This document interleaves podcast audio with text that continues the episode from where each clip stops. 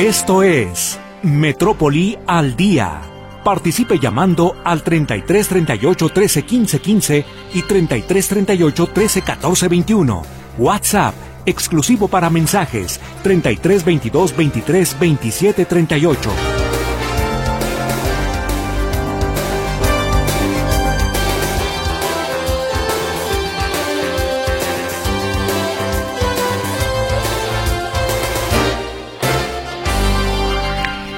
Bienvenido sea usted a esta segunda hora de transmisión de Metrópoli al día. Es viernes ya, gracias a Dios, dicen por ahí. ¿Y qué le parece si vamos con el resumen en materia nacional? El presidente López Obrador pide calma ante el aumento de la inflación y de las tasas de interés. Sugiere al Banco de México reenfocar la política económica que pensaran en el crecimiento económico. Porque esa fórmula de que si hay incremento de inflación, aumentar las tasas, pues es lo ortodoxo y habría que pensar en otras acciones. El precio del huevo rondará los 50 pesos, por lo menos durante las siguientes tres semanas, y comenzará a bajar hasta marzo, estima la Procuraduría Federal del Consumidor. Los alimentos, aceites y bebidas no alcohólicas no podrán contener grasas trans determina la Cámara de Diputados al aprobar reformas a la Ley General de Salud. México rompe récord de captación de divisas por turismo, señala el titular del ramo, Miguel Torruco.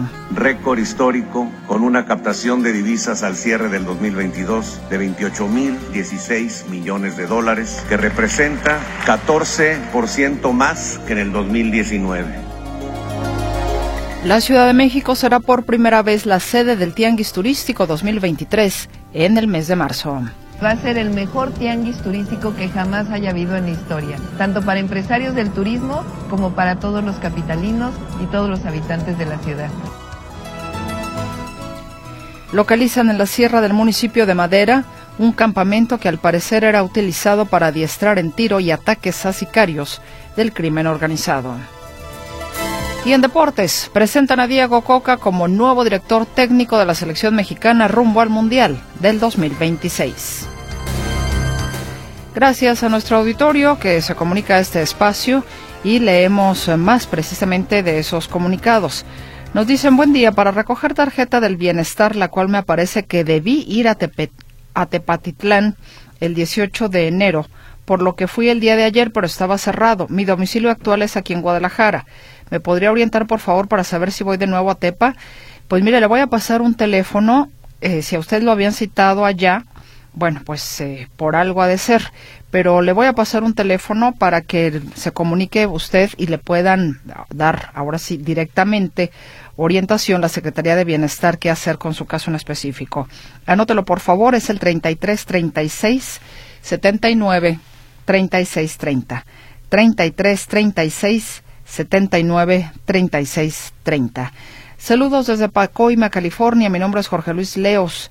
Como comentario para la persona que quiere ir al Panteón Nuevo, ¿por qué no toma el autobús que circula en el periférico norte con rumbo a Tonalá y se baja en Belisario Domínguez?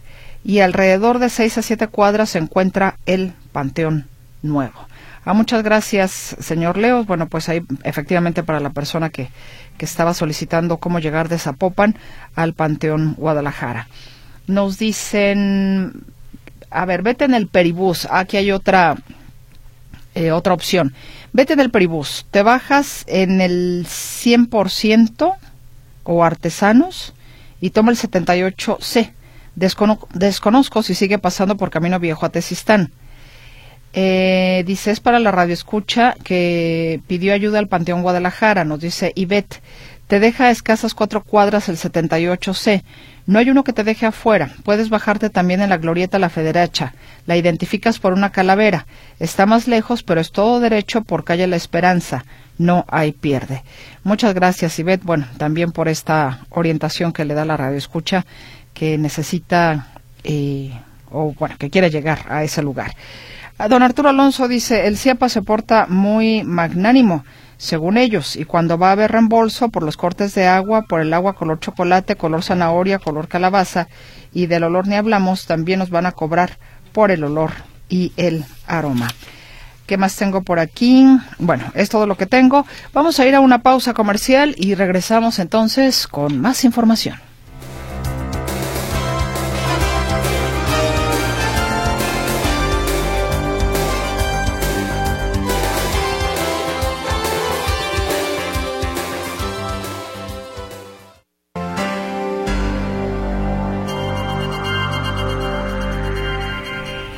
Y está aquí en cabina mi compañero José Luis Escamilla para llevarle a usted toda la información de inseguridad. José Luis, gusto en saludarte. Buenas noches. ¿Qué tal, Meche? ¿Cómo estás? Buenas noches. Un saludo para ti, para todo el auditorio. Fíjate que hace unos momentos ya se dio la información oficial por parte de la Fiscalía de Jalisco en torno al resultado de la audiencia de vinculación a proceso en contra de Alejandro. Tú recordarás este caso de este hombre que mañana se cumple una semana de que fue a la casa de su ex esposa en Santana Tepetitlán y frente a los hijos de ambos de 8 y 4 años de edad, la golpeó brutalmente, la atacó con un arma blanca y después le robó una camioneta. Esto en un ataque eh, brutal en contra de esta mujer. Sandra Paola es el nombre de la ex esposa, quien aún continúa hospitalizada en un coma inducido pues debatiéndose entre la vida y la muerte.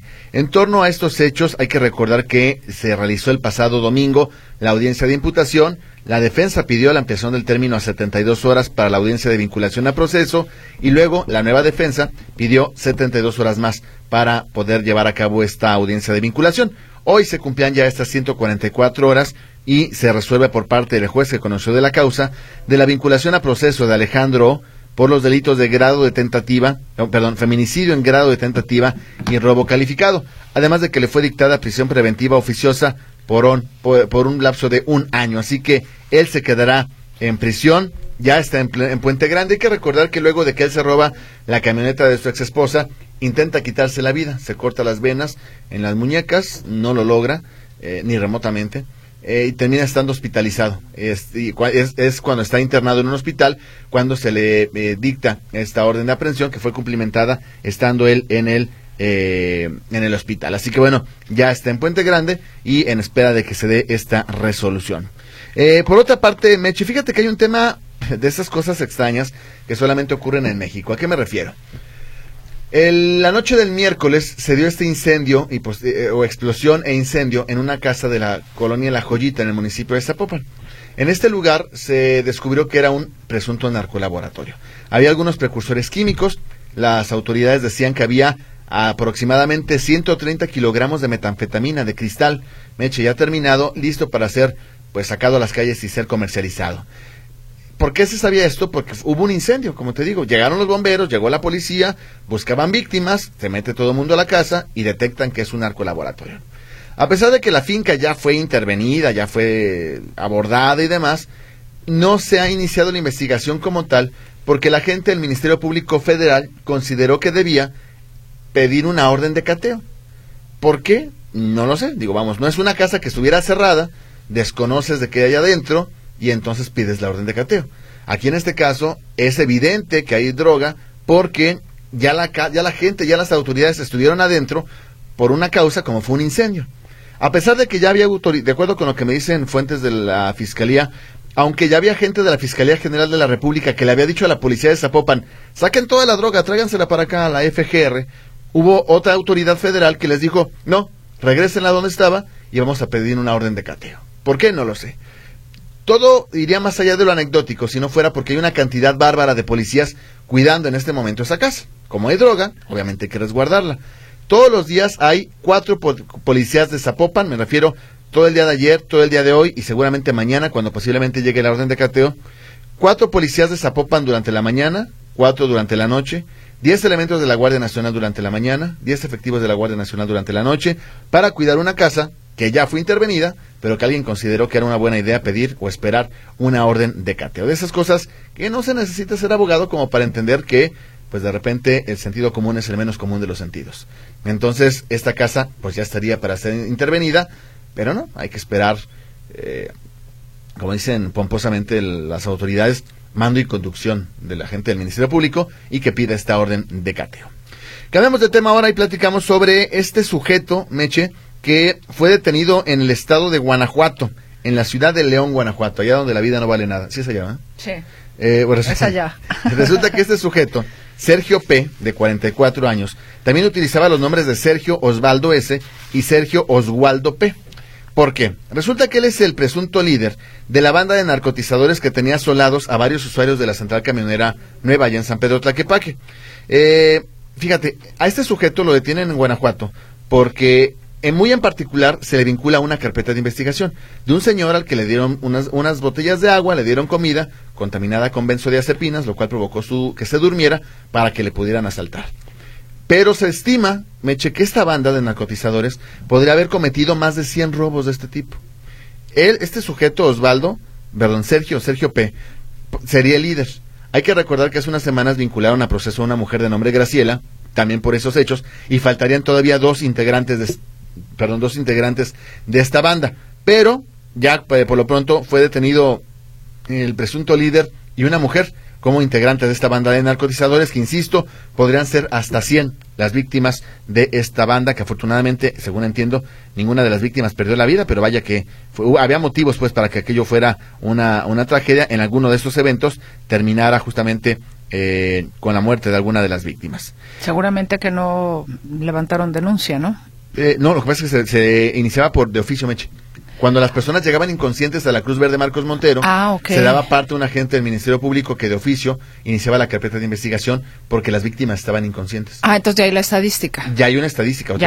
aquí el tema es, ok, hay tantas personas que se pudieron haber sido drogadas, habrá que ver a cuántas se les puede atribuir que sean obra, obra y gracia de esta banda de narcotizadores.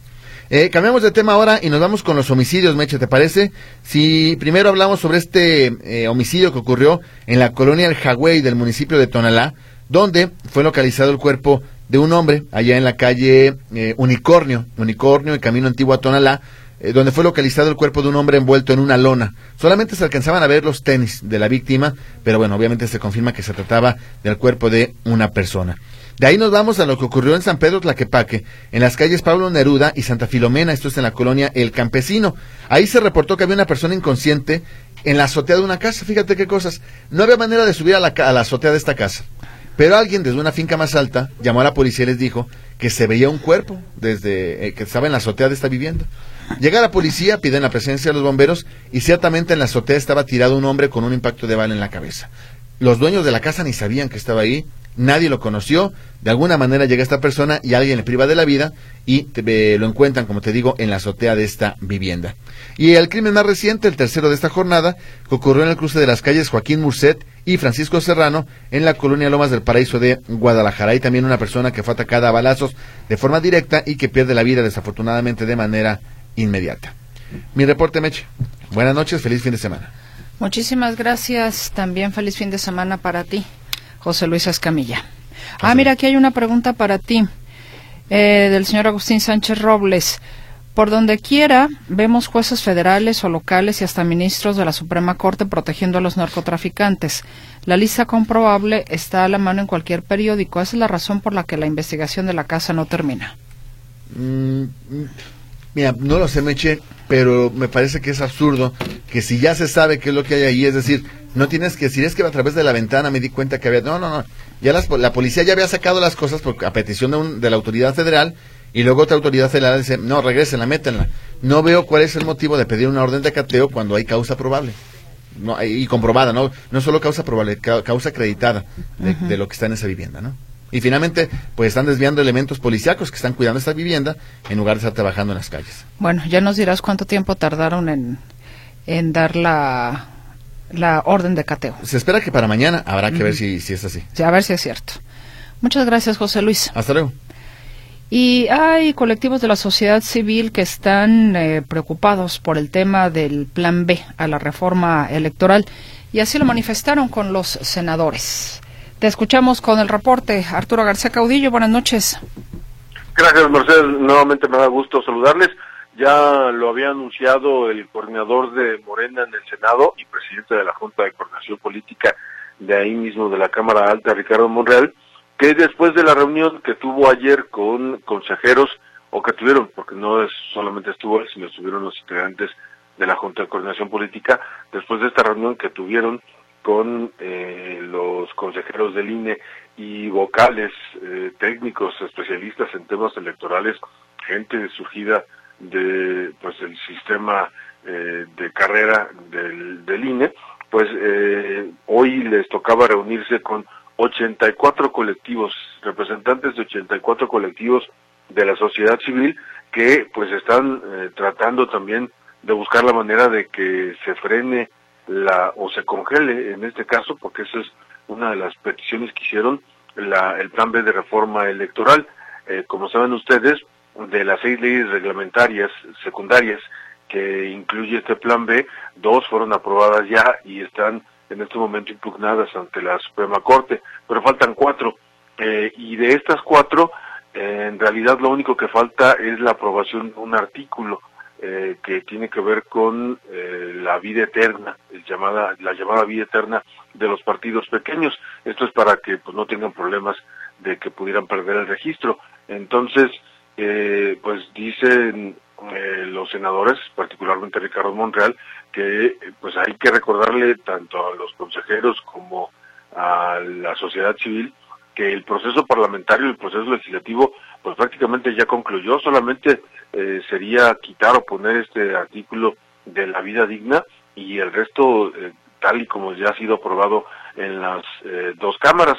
Entonces, eh, pues con esa premisa, los colectivos se reunieron hoy con los senadores, una hora cuando mucho duró la reunión, y aquí expresaron justamente cuáles son los puntos que ellos encuentran que además son puntos de coincidencia con los que encontraron los técnicos del INE, eh, eh, que tienen que ver, por ejemplo, con el, el, despido masivo de trabajadores especializados del organismo. Pero vamos a escuchar a el vocero de este movimiento, eh, él es representante del Instituto de Estudios para la Transición Democrática, Ricardo Becerra, con la explicación que dio a los senadores desmantelar la estructura del Instituto Nacional Electoral, que se despida al 85% de los trabajadores especializados en organización electoral, permitir que el gobierno en turno se entrometa en la confección del padrón electoral, acabar con los eficientes y probados módulos de credencialización, que se reduzcan los instrumentos de fiscalización al dinero de partidos y de las campañas, que se recen atribuciones, al arbitraje electoral y que se permita la intromisión de gobiernos durante las campañas, resultan en un diseño electoral muy diferente al que está plasmado en la Constitución. En su conjunto, producirán un deterioro inevitable. En respuesta, eh, el coordinador de los senadores de Morena y decíamos presidente de la Junta de Coordinación Política del Senado, Ricardo Monreal, esto fue lo que les dijo pero no hay nada que hacer en el Senado. Eso también se los dijo. Nosotros ya está agotado el proceso formal y tendrá que ser la Corte la que decida sobre los temas. Evidentemente ellos tienen sus razones y están por la preocupación del desmantelamiento del INE. Así lo expresamos. Y yo les dije a ellos, por lo que expresaron ayer y lo que expresan ustedes, nos quedamos con una preocupación. Pues ahí está, hay una preocupación y pues hay que mencionarlo también. Ricardo Monreal es de los senadores de Morena, quizás el único, que votó en contra o en abstención, porque más bien fue lo que hizo, votar en abstención para no validar eh, él eh, como jurista, él como licenciado en Derecho, él como maestro de eh, del, del de posgrado de la Universidad Nacional Autónoma de México, lo, lo dijo en su momento, que él veía que había avisos de inconstitucionalidad en estas modificaciones a, la, a, estas leyes. Así es que él votó en su momento en abstención para eh, pues no diferir tanto de sus compañeros de, de Morena, que como saben ustedes, pues a la orden del presidente Andrés Manuel López Obrador, eh, o a veces ni siquiera tiene que ordenarle, simplemente con que sepan que viene de presidencia un documento, una iniciativa, pues la votan así tal cual, sin corregirle ni siquiera una, una coma. Y entonces, pues, ¿qué opciones hay en este momento? Pues hay, habría dos opciones, legalmente hablando. Eh, una, que el presidente López Obrador ejerciera su derecho de veto y no publicara lo que han aprobado o lo que están por aprobar los senadores eh, de estas cuatro leyes eh, y esperar en todo caso a que resuelva la Corte en torno a las otras dos. El otro camino eh, sería el por parte de los senadores de congelar la, la minuta, dejarla sin, sin efectos al no discutirla y, aprobarla, dejarla ahí como que en suspenso para que no pudiera surtir efectos. Esas serían las dos opciones. Y la tercera, por supuesto, pues el camino, la ruta legal, que es eh, una vez que se publique, eh, se presenten acciones de inconstitucionalidad ante la Suprema Corte de Justicia de la Nación y que sea la Corte la que decida. Pero entonces, pues está muy claro el camino. Ya por lo pronto los senadores es muy probable que la próxima semana convoquen ya, de acuerdo a lo que dijo Ricardo Monreal, eh, que ya habló con la, el presidente de la Comisión de Estudios Legislativos, eh, Mónica Fernández, eh, para que, y, y, la respuesta que le dio fue que la próxima semana iba a convocar ya a sesión o a reunión de Comisiones Unidas para ver justamente este asunto, dictaminar y entonces ya aprobar esta, estas cuatro leyes eh, secundarias que tienen que ver justamente con el tema electoral. Y entonces pues una vez que la aprueben ya sería enviada al ejecutivo y el ejecutivo repito tendría o la posibilidad de vetarla o publicarla tal y como hizo con las otras dos. Pues, pues ya veremos al tiempo a ver qué se resuelve no eh, me parece que va a seguir su curso legal y que vamos a estar viendo en próximas semanas una vez que se publique eh, las acciones de inconstitucionalidad, porque incluso por ahí tengo entendido hasta órganos de Jalisco eh, ya presentaron o van a presentar también eh, acciones, por ejemplo con la que tiene que ver con la ley de comunicación, si no me equivoco el Congreso de Jalisco o alguna entidad por ahí ya también presentó su acción. Entonces, así como esas, van a llover las acciones de inconstitucionalidad, los amparos eh, porque se presta mucho, sobre todo en el caso de los trabajadores que vean afectados sus derechos, que pueden ampararse. Y estos amparos, pues de toda la gente que trabaja en el INE que pudiera ser despedida, pues seguramente van a surgir estos amparos también. Ciertamente, creo que tienes toda la razón. Arturo, te agradezco enormemente la información. Al contrario, buenas noches. Buenas noches, Arturo García Caudillo desde la Ciudad de México. Y le tenemos, por supuesto, más hay que hacer una breve pausa antes de continuar.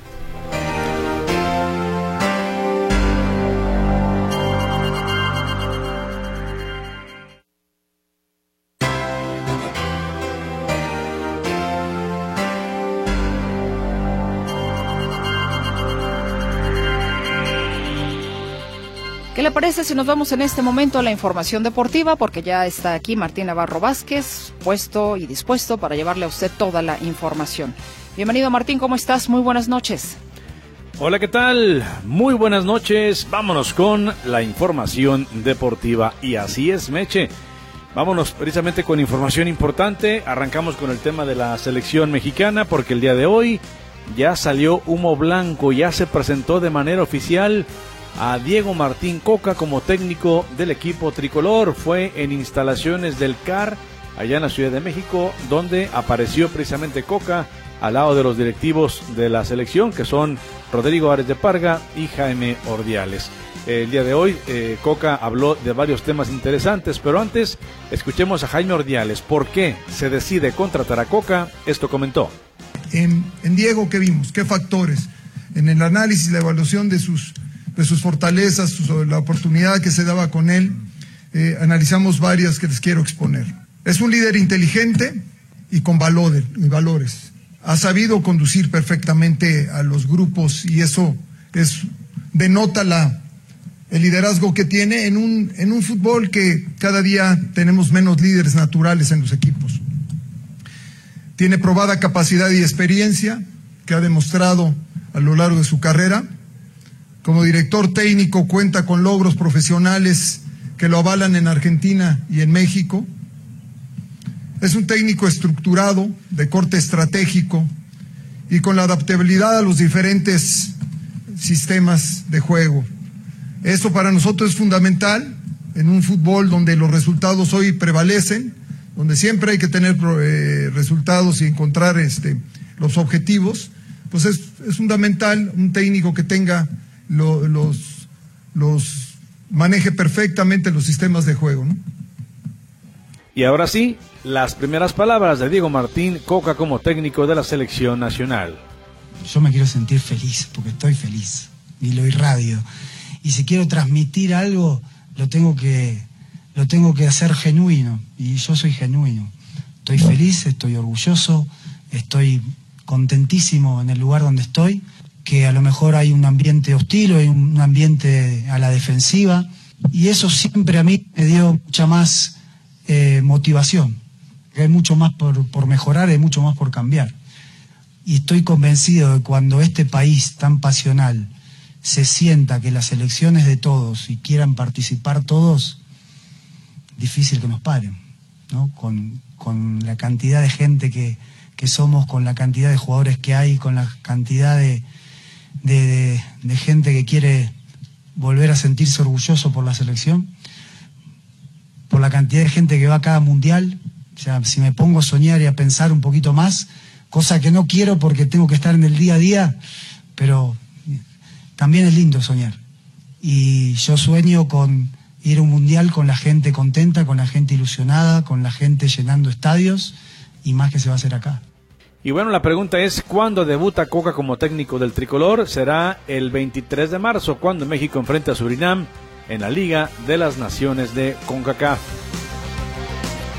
Y bueno, pues seguimos con, con, el fútbol porque hay que mencionar que en lo que respecta a la Liga MX el día de hoy, dos partidos. En lo que respecta a la acción de la jornada número 6, en este momento Mazatlán está enfrentándose al equipo de los Camoteros del Puebla y más tarde Tijuana enfrenta al San Luis a las 9 de la noche. Ya que hablamos de Tijuana, Miguel El Pío Herrera es el nuevo técnico de los Cholos luego de quedar fuera de la opción de dirigir al equipo mexicano. Bueno, pues el día de hoy se hace oficial y el propio Miguel ya se encuentra en Tijuana. Fue Brandon Moreno, el luchador de la UFC, quien anunció al Piojo como nuevo técnico por segunda ocasión con el equipo de los Cholos. El argentino Lionel Messi y los franceses Karim Benzema y Kylian Mbappé fueron anunciados como los finalistas de la FIFA para llevarse el premio de Best como mejor futbolista del año 2022. El lunes 27 de febrero se conocerá a los ganadores de los premios en la ceremonia que se llevará a cabo en Francia. Ahí se va a definir quién gana el de mejor técnico, el mejor gol, la mejor jugadora femenil y también lógicamente el premio de Best al futbolista del año. Mañana el Real Madrid a la una de la tarde hora centro jugará la final del Mundial de Clubes. Se enfrentará al conjunto de Arabia, Al Hilal. Vamos a escuchar lo que dijo de cara al partido el técnico de los merengues, Carlo Ancelotti. Para nosotros es muy importante el título de mañana porque, como he dicho, eh, eh, llegamos eh, al final de un largo camino y tenemos que acabarlo bien. Esta final nos puede dar un impulso importante para, para la temporada que viene, para los partidos que vienen, tener todavía más confianza. Creo que el, equipo en este momento tiene confianza. También se nos, se nos ha dolido mucho la derrota contra el Barcelona en la Supercopa eh, nos ha dolido mucho el partido contra Mallorca, pero esto es lo que pasa en el fútbol. Lo importante es esta confianza, no perderla, no perder la, no, mm, perder la ilusión que tenemos, eh, la, confianza que tenemos que puede ser una gran temporada como ha sido la del año pasado. Yo estoy convencido de esto porque sigo pensando que la plantilla ha mejorado comparándola con el año pasado al final, si lo hacemos bien, vamos a conseguir también este año. Lo que menciona Ancelotti, motivado pues por enfrentarse al conjunto árabe. Y bueno, por otro lado, le menciono que el día de hoy el grupo forense encargado de analizar las pruebas de ADN de la presunta agresión sexual de Dani Alves habrían confirmado restos del código genético del exjugador de los Pumas. Las pruebas que se realizaron a la víctima del jugador habría arrojado fluidos del brasileño, estas pruebas ya se encuentran en el juzgado de instrucción número 15 del Barcelona. Alves se encuentra encerrado en el centro penitenciario Brians 2 desde el pasado 20 de enero, al ser acusado de agresión sexual en una discoteca de Barcelona la noche del 30 de diciembre. En la acción de las ligas de Europa el día de hoy arrancó la actividad. En lo que respecta a España, jornada número 21 con el triunfo del Cádiz 2-0 sobre el Girona. En Italia, el Milán por la fecha 22 venció 1 por 0 al equipo del Torino. Vámonos con algo de béisbol y es que el día de hoy se jugó el partido por el tercer lugar y el equipo de los Cañeros de los Mochis se queda con la tercera plaza, se queda con el bronce luego de que venció una carrera por cero a los Vaqueros de Montería de Colombia. Buen triunfo del cuadro mexicano que con Cañeros de los Mochis llegó a soñar luego de que consiguió cinco victorias en la primera ronda, pero ayer en semifinales quedó eliminado. Así que Tercer lugar para México en la Serie del Caribe de Béisbol. Y para finalizar, le menciono que en el deporte local, el día de hoy llegó a su fin el Campeonato Nacional de Ciclismo de Pista en el velódromo del Code Paradero. La tapatía Jessy Salazar se despidió con otra presea en el evento al ganar plata en la prueba de Keirin y sumar su cuarta y última presea en esta categoría Elite luego de celebrado el Nacional, bueno, pues ahora sí que se va a definir por parte de la Federación quiénes serán los seleccionados para las Copas de Naciones a celebrarse en Indonesia y Egipto en las próximas semanas. Y les recuerdo que este fin de semana destaca el Super Bowl número 57. El equipo de los jefes de Kansas City contra el conjunto de Águilas de Filadelfia. Domingo 5.30 de la tarde. El partido más esperado en Estados Unidos y en muchas partes del mundo.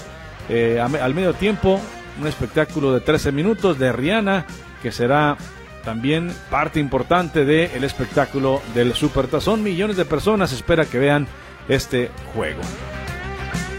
Hasta aquí los deportes, vamos a una pausa comercial y enseguida regresamos.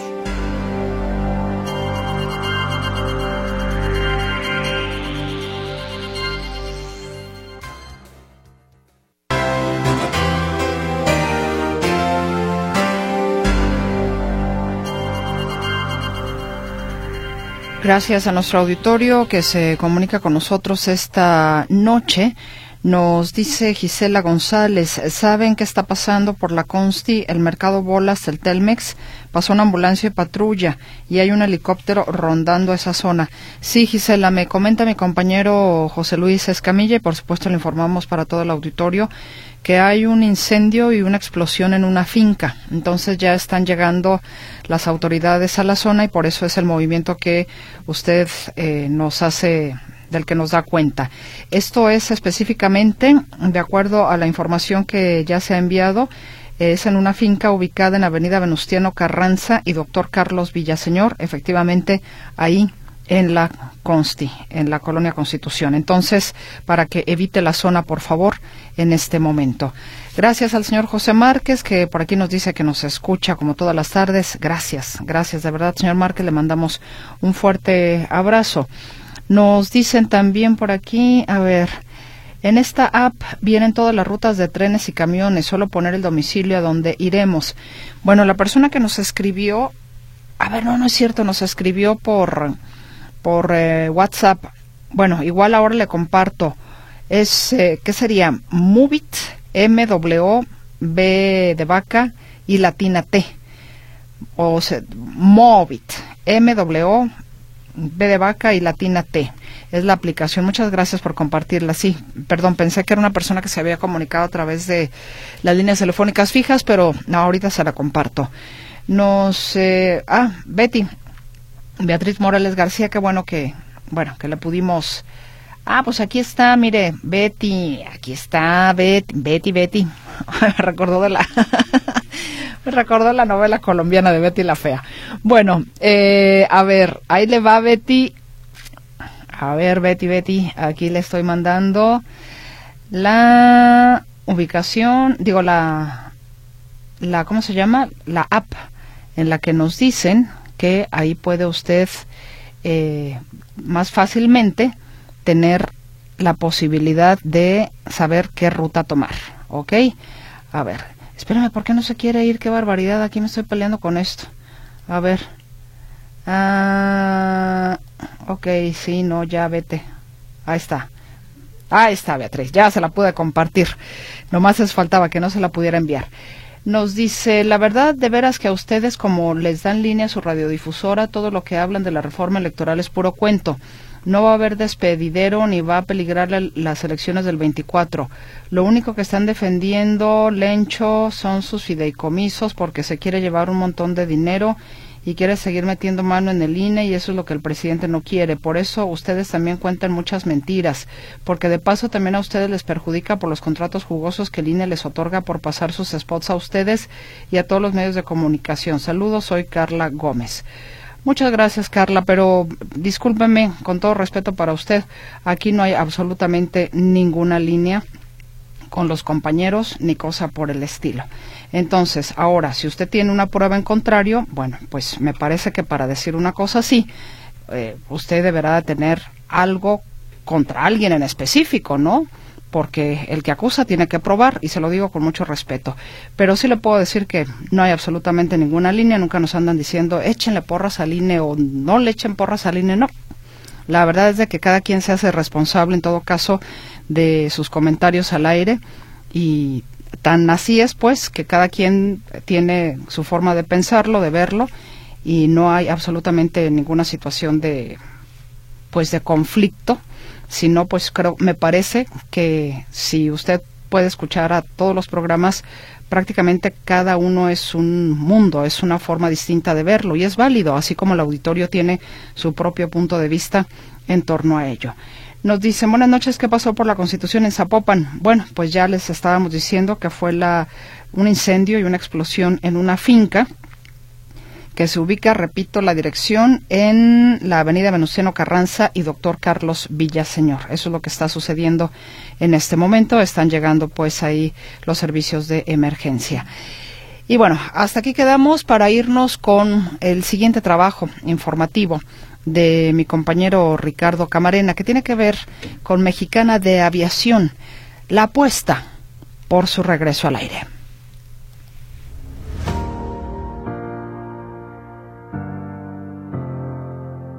Fue un referente mundial de la aeronáutica civil. Fue una de las tres primeras aerolíneas del mundo, la más importante de México, la más importante de América Latina. Más de 90 años volando desde que surcó el cielo por primera vez en 1921. Era un orgullo nacional. Pero un contexto económico complejo y una administración cuestionable condujeron a su quiebra.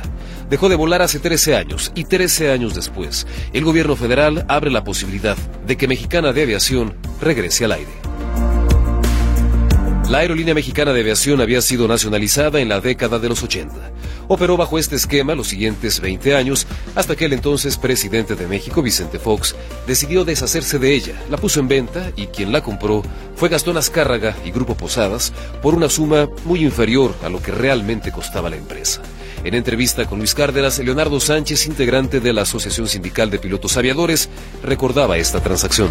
Entonces sale la venta de Mexicana Aviación, quien la adquirió fue el señor Gastón Azcárraga y eh, de Grupo Posadas, y entonces se hicieron ofertas y, en esa oferta ganó, ganó, Gastón Azcárraga y compró Mexicana Aviación en 165 millones de dólares.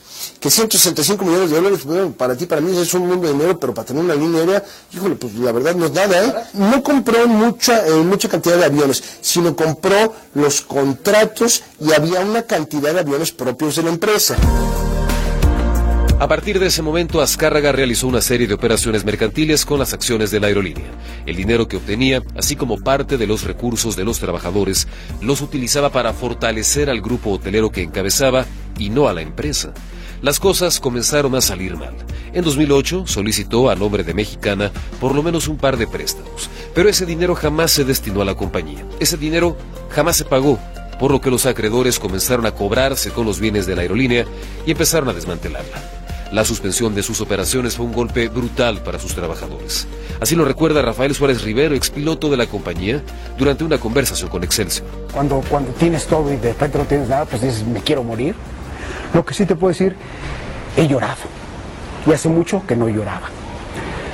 He llorado y, me he sentido impotente y eso es lo que es, lo peor cuando, cuando, cuando tú ves a tu familia y ves que ya no tienes la capacidad que tenías antes, es cuando, cuando te desesperas y cuando, cuando acuden las lágrimas. Prácticamente en la quiebra, en 2010 Mexicana de Aviación entró en un concurso mercantil, la recta final de cualquier empresa. Griselda Niebla, especialista en esta materia, compartía esta explicación durante una entrevista con Punto Cero. En el caso Mexicana, inicia con el ánimo de llegar a un convenio, solicita su propio concurso, se despacha el concurso lamentablemente ocurrió algo que a veces es imposible sacar adelante que es mantenerla operando, mantenerla trabajando durante el concurso. Hay algunos negocios como ese donde el costo de mantener operando, costo de combustible, renta de aeropuertos, eh, salarios, es demasiado. Cuatro años más tarde, Mexicana de Aviación fue declarada en quiebra. Sus ex trabajadores quedaron en la calle, dejados a su suerte. Aquí un testimonio recogido por el diario La Jornada. No podía estar yo pagando ya la, escuela de los niños. Me dediqué a, a vender ropa para pues poder sacar adelante a mis hijos. Han transcurrido 13 años y recientemente el presidente de México, Andrés Manuel López Obrador, anunció la compra de lo poco, muy poco, que quedó de la empresa. Tal vez lo más valioso es la marca, marca que se utilizaría para poner en operaciones a una aerolínea del Estado administrada por la Secretaría de la Defensa Nacional. Se va a adquirir, se va a hacer un avalúo de la marca, el emblema, y se va a tener una empresa para que haya más vuelos y que de esta forma no aumente tanto el, pasaje en avión. El presidente López Obrador estima que en el transcurso de este año, Mexicana de Aviación podría surcar nuevamente los cielos. Notisistema, Ricardo Camarena.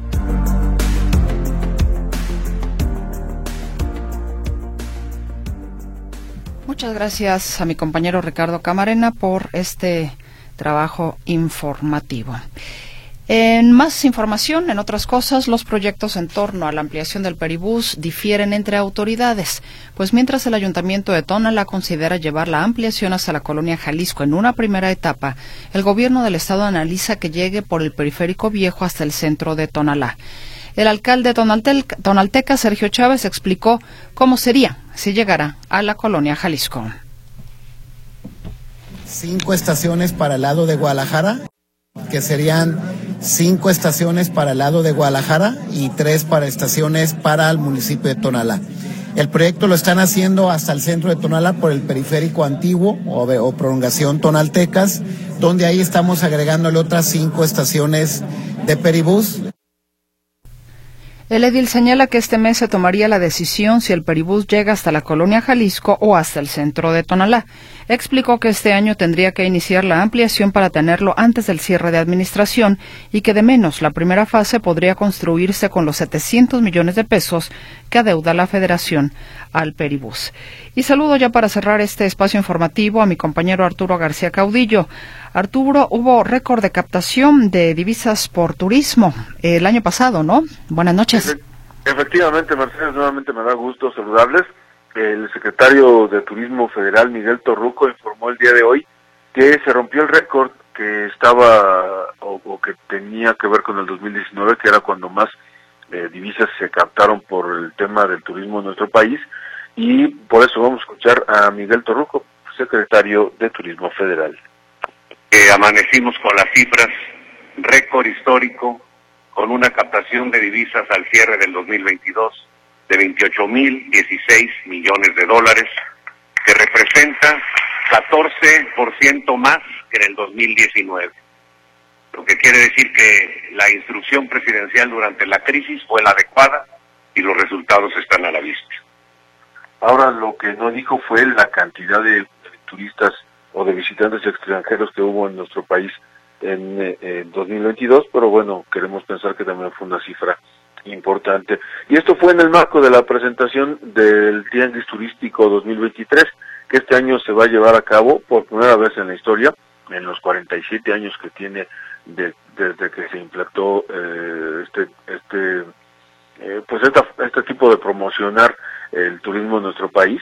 Eh, esta será la 47ava edición y se va a llevar a cabo en la Ciudad de México, decía por primera vez en la historia, eh, y para lo cual, de acuerdo a lo que informó Torruco, ya han confirmado su participación en este evento, 1.113 compradores nacionales e internacionales, 685 empresas procedentes de 55 países de los cinco continentes y 1.097 expositores representando a 522 empresas. Se esperan que sea todo un éxito porque además pues eh, la Ciudad de México tiene bastante que ofrecer y de acuerdo a lo que explicó durante esta presentación va a haber una serie de eventos y como ponentes eh, digamos de los más importantes que habrá mencionó por ejemplo a Carlos Slim que va a estar presente en este en este evento y por ahí hablaba de otros ponentes eh, importantes que le, que le darán lustro eh, o lustre a esta eh, a esta feria eh, turística que se estará presentando en nuestro en, en, en, la Ciudad de México este tianguis turístico repito en el en, este año y las fechas para llevarse a cabo será del 26 al 29 de marzo.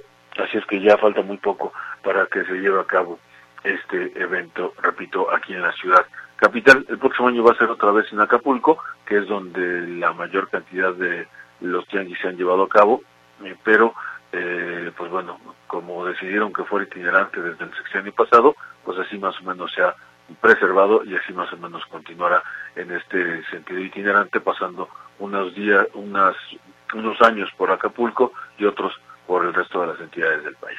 Y reporte, Mercedes. Si mal no recuerdo, cuando se decidió que no estuviera en Acapulco fue por temas de seguridad, Arturo.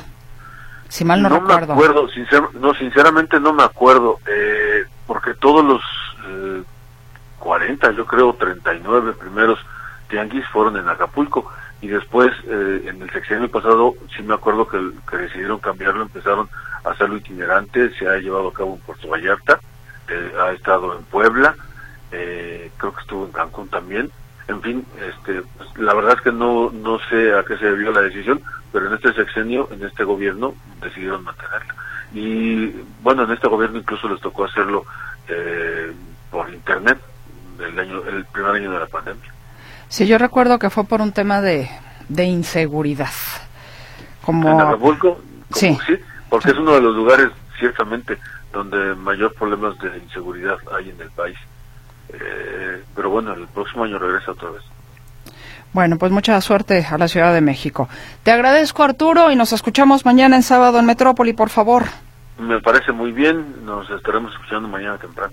Sí, que descanses. Muy buenas noches, un abrazo. Igualmente, buenas noches, abrazo de vuelta. Y de esta manera también a usted le mandamos un abrazo con mucho afecto, le deseamos una feliz noche y si se levanta tempranito, nosotros aquí estaremos para recibirle con un cafecito delicioso mañana despuesito de las 7 de la mañana en sábado en Metrópoli, todo el equipo le esperamos. Gracias Bere, gracias César, soy su servidora Mercedes Altamirano, descanse, muy buenas noches.